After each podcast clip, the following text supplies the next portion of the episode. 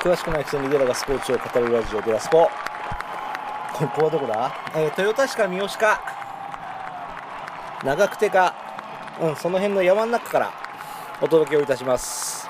スカイホールトヨタの帰りはね僕は車の時はこの道通るんですよ。あの153号をまっすぐ来てもいいんですけど、えー、薬草に抜ける山道。あそこをね抜けてあの途中のバローで休憩なんかしたりするんですけどね。え今僕は大井橋の東交差点を北向きに赤信号待ちをしております。え、先週のトヨタアンテロープス対、え、トヨタ暴食の続き、第2試合。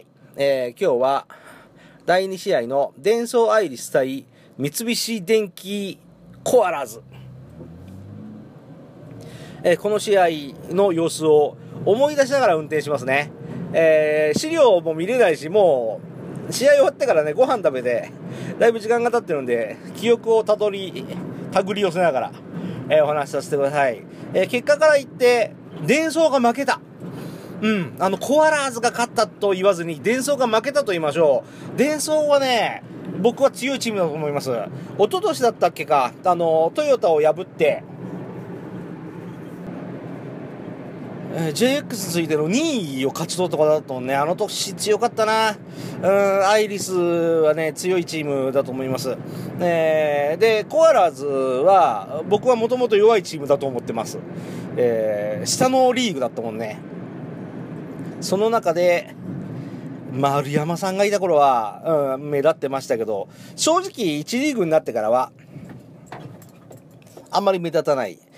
えー、と思ってました。でもね、今日はね、うーん、なんだろうな、競って競って競って、競ったまんま、終了時間が来て、終わってみたら、2点差で、えー、コアラーズが勝ったっていう、そういう試合でしたね。どっちもミスがあったんですよ。シュートを決めれないし、どっちもいいディフェンスしてたんで、えー、もう本当にどっちに転ぶか分かんないっていう試合を第1クォーターから最後の最後までずっとやってた感じでしたね、えー、バスケらしい残り時間30秒ぐらいで2点差でどっちかが勝った、えー、っとコアラーズが勝ってて。で最後残り4秒だったっけ？何秒だったっけ？残した状態で、えー、伝送ボールになってさその4秒で伝送が追いつけるかどうかっていうところの伝送ボールなんですよ。燃えるじゃないですか。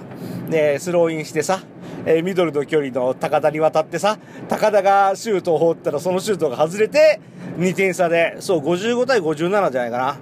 えー、伝送が負けてしまった、えー、開幕直後の波乱の一戦という風に僕は見ました。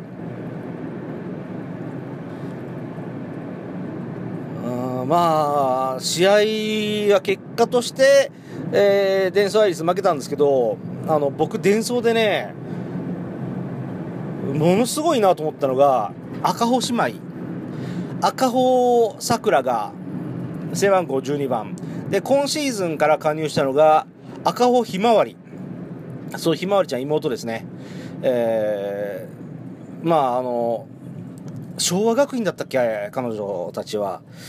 あの、ルーキーの赤穂さくらが、とんでもなく大活躍したのはもちろん、うん、記憶に新しいところ。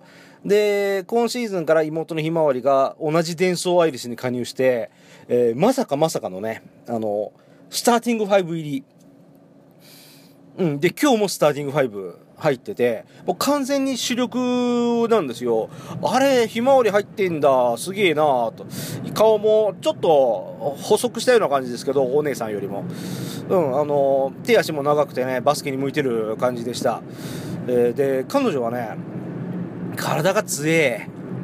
あの、負けてないっていう表現は、うーん、ちょっと、短絡的な表現ですけど、すげえ強えなと僕は思いましたね。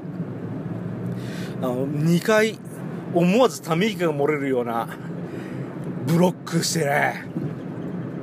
もう絶対に決まるだろこのシュートっていうシュートをねコアラズが放った直後にボールにだけバシンと手を当ててうん、あのコートの外で弾き出してさ、うん、アウト・オブ・バウンズ、コアラーズボール、三菱電機ボールとか言われてんだけど、あれ、三菱電機側からしたらすげえムカつくようなブロックだよなと。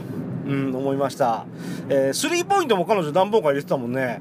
攻守にわたって、運動能力が高い選手だなと思いましたね。ちょっと今後も期待ですね。あと、その他が、えっと、稲井選手、稲井桃子さん。稲井桃子さんは、あの、ルーキーじゃないです。あの、先、うんと、全然、えー、今までも置いたんですけど、彼女はね、今日目立ってた。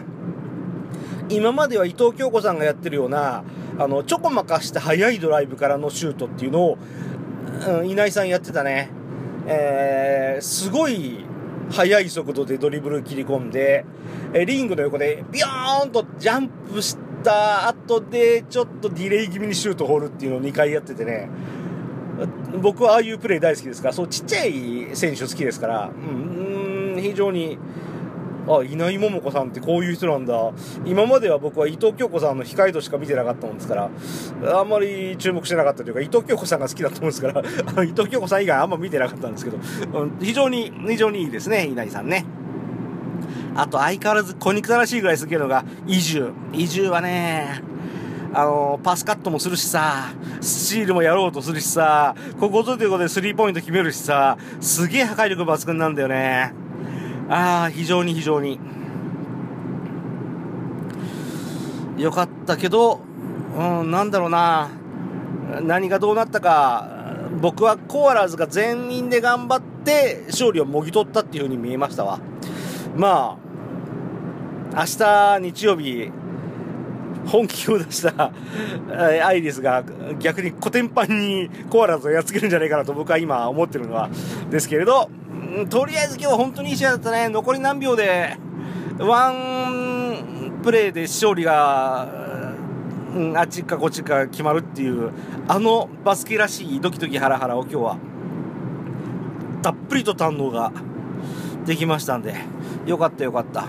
うん、まあ、正直、どっちが勝ってもいいですよ。俺、別に、アイリスファンでもコアラズファンでもないですよ。あい、あの、お怪我ないようにやってくださいねって、あの、走り構えて見てるつもりだったんですけど、もう途中からコアラズ頑張れ、コアラズ頑張れって、心の中ですごい思って、うん、ここで勝たないとあんたたち一生勝てないですよと、うん、すら思ったかな。さあ、ここまでにしとこうか。えー、ここは薬剤機ですね。あの、リニモの薬剤機。です。はい。じゃあ、土曜日の第2試合のお話をさせていただきました。明日の日曜日も、ね、トヨタ、あスカイホールトヨタ行きます。えー、2試合見てまいりますんで、えー、また来週もデラスポをお聴きください。毎週月曜日配信を心がけております。バスケは本当に面白いね。うん。